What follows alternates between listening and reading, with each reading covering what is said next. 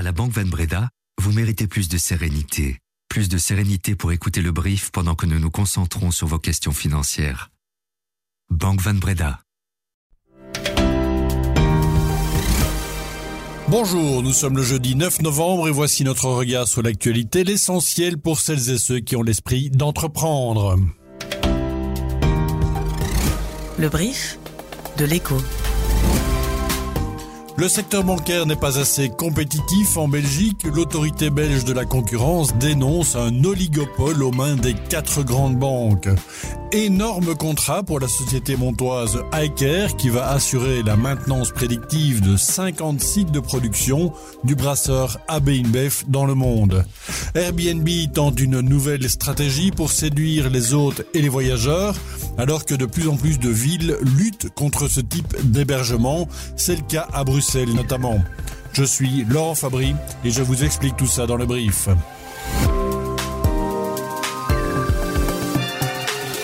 Le brief, cette info dès 7 heures. Pas assez de compétition dans le secteur bancaire belge. Voilà la conclusion à laquelle arrive l'autorité belge de la concurrence.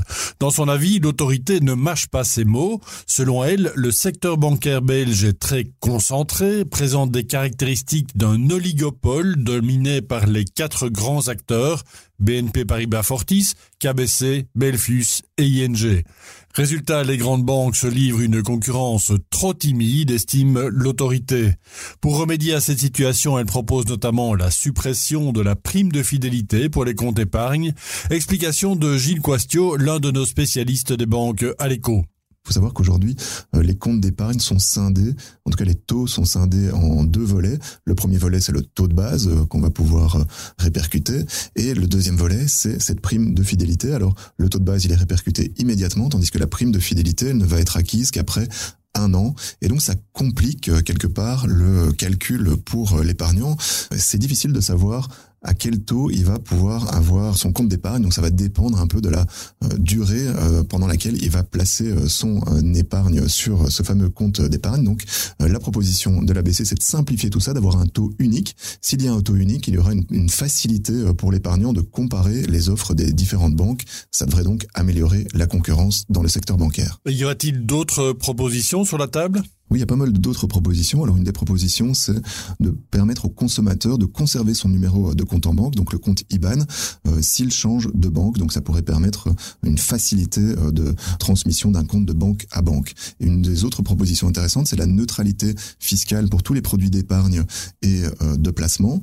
c'est d'étendre en fait le régime favorable qui est attribué aujourd'hui au compte d'épargne réglementé, hein, qui permet d'être exempté du précompte euh, mobilier euh, à concurrence de 980 euros sur les intérêts. Cette exemption pourrait être étendue à tous les types de comptes euh, d'épargne et de placement afin de favoriser aussi la comparaison et la concurrence. La franchisation de Deleuze pèse toujours sur la maison mère. C'est en tout cas ce qui ressort des résultats du groupe belgo-néerlandais Ahold Deleuze pour le troisième trimestre.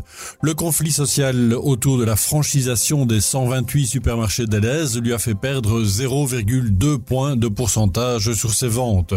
Au niveau global, ces dernières plafonnent à 21,9 milliards d'euros, soit 2,1% de moins qu'il y a un an. En revanche, les ventes en ligne continuent à progresser elle gagne 3,2%.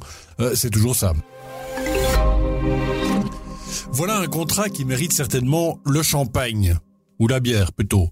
Iker, le spécialiste de la maintenance prédictive des machines, vient de décrocher un giga contrat. Il va surveiller les sites du géant brassicole AB InBev dans 50 pays.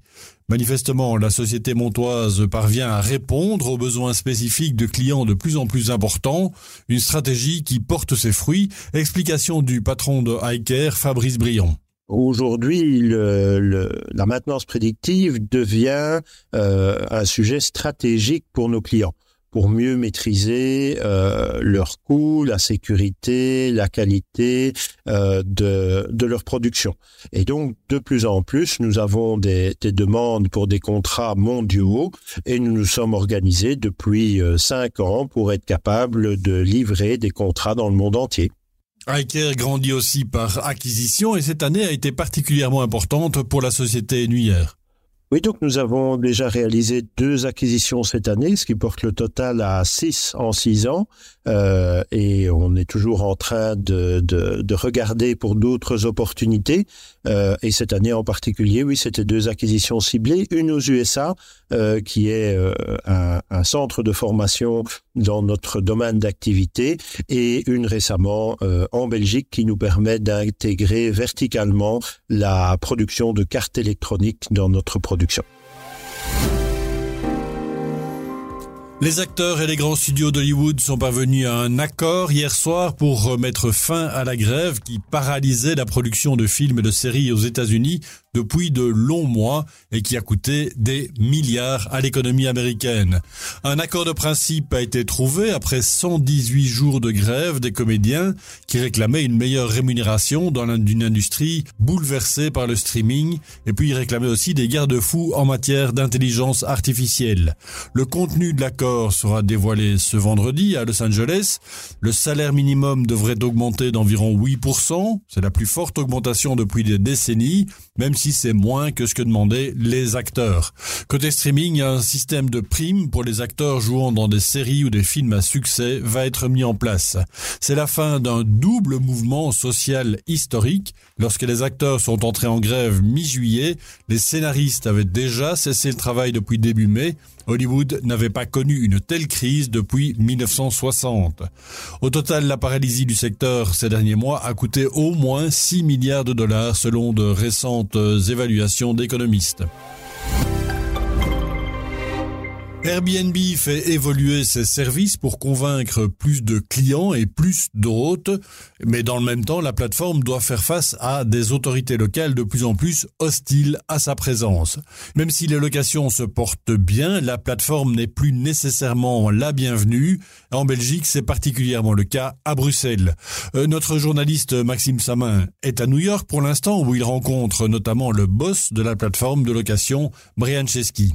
Effectivement, Airbnb a de plus en plus de difficultés avec les autorités locales. Ici à New York, ils ont été pratiquement bannis avec un encadrement très restrictif des les séjours de courte durée dont Airbnb s'est fait le, champion. Et à Bruxelles, chez nous, le gouvernement a présenté euh, début octobre une révision de son projet d'ordonnance autour de ce qu'on appelle les meublés touristiques. Dans cette euh, révision du projet d'ordonnance, euh, on préconise notamment un changement d'affectation urbanistique pour les gens qui veulent obtenir une attestation de conformité et un numéro d'enregistrement qui est maintenant, qui serait maintenant nécessaire pour mettre en location un bien sur le marché. Donc ça pourrait compliquer très fortement les activités euh, d'Airbnb à Bruxelles. Et euh, Airbnb réagit en expliquant que euh, et en évoquant la lourdeur administrative imposée euh, aux hébergeurs euh, à Bruxelles alors que ça se passe apparemment euh, mieux en Wallonie et en Flandre. Airbnb parle d'un manque à gagner de 4800 euros en moyenne par hébergeur par an chez nous en Belgique. Ce qui n'empêche pas l'entreprise de progresser. Airbnb affiche des profits de près de 2 milliards de dollars en 2022, des profits qui intriguent parfois la justice dans plusieurs pays. Effectivement, en Italie, un juge a ordonné la saisie de 779,5 millions d'euros euh, au siège européen d'Airbnb en Irlande pour évasion fiscale présumée. Euh, il faut dire que Airbnb, euh, sur les deux dernières années, a réalisé des chiffres records avec un nombre record de nuitées réservées sur les premiers mois de cette année aussi et près de 2 milliards de dollars de bénéfices en 2022. Des chiffres qui attirent euh, à la fois euh, la suspicion du côté autorité et du côté justice. Alors pour écouter les extraits de l'interview de Brian Chesky, le patron d'Airbnb, réalisé par Maxime Samin, eh bien rendez-vous demain, même endroit, même heure, dans le brief. Une interview à lire également demain sur l'écho.be. Les cours du pétrole repassent sous les 80 dollars. C'est un plus bas depuis le mois de juillet. C'est relativement étonnant alors qu'on craignait une flambée des prix pétroliers à cause de la guerre au Proche-Orient. Mais depuis plus d'un mois, les investisseurs semblent plus préoccupés par la demande que par l'offre. Ils s'inquiètent surtout des perspectives assez moroses en Europe et en Chine.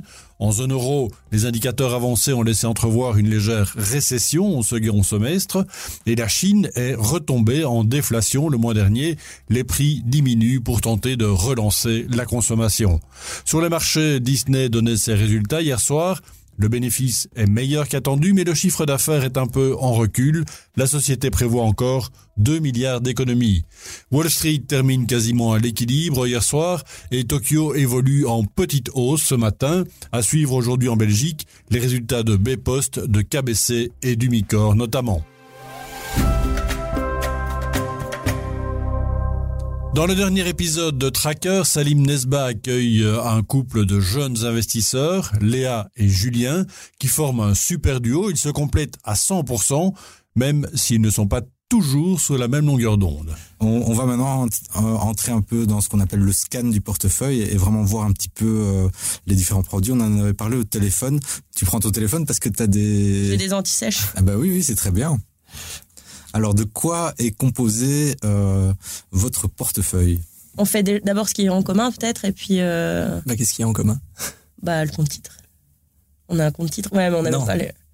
Quel compte titre? Ah, le, compte. Ah, là, il est en train de t'expliquer ouais. euh, qu'il t'a arnaqué, quoi. Donc, il y a pas de. Il y, en a plus, en fait, qu'il a connaît mes codes et en fait. il a un compte titre, mais il a ton nom. Ah oui, mais en commun, vraiment commun. Euh, je parlais le même type d'investissement. Ah. Comme quoi on peut s'aimer très fort et avoir des stratégies d'investissement parfois très différentes. Sunshim Courrier était à la préparation de ce brief et c'est la voix de Guillaume Cordeau que vous retrouverez demain. Je vous souhaite une excellente journée.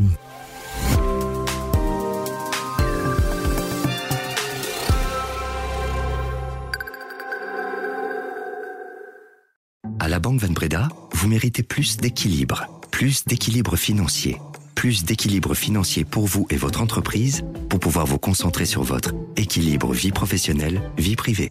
Vous méritez également plus de Banque Van Breda pour votre vie professionnelle et privée. Banque Van Breda, réservé aux entrepreneurs et aux professions libérales.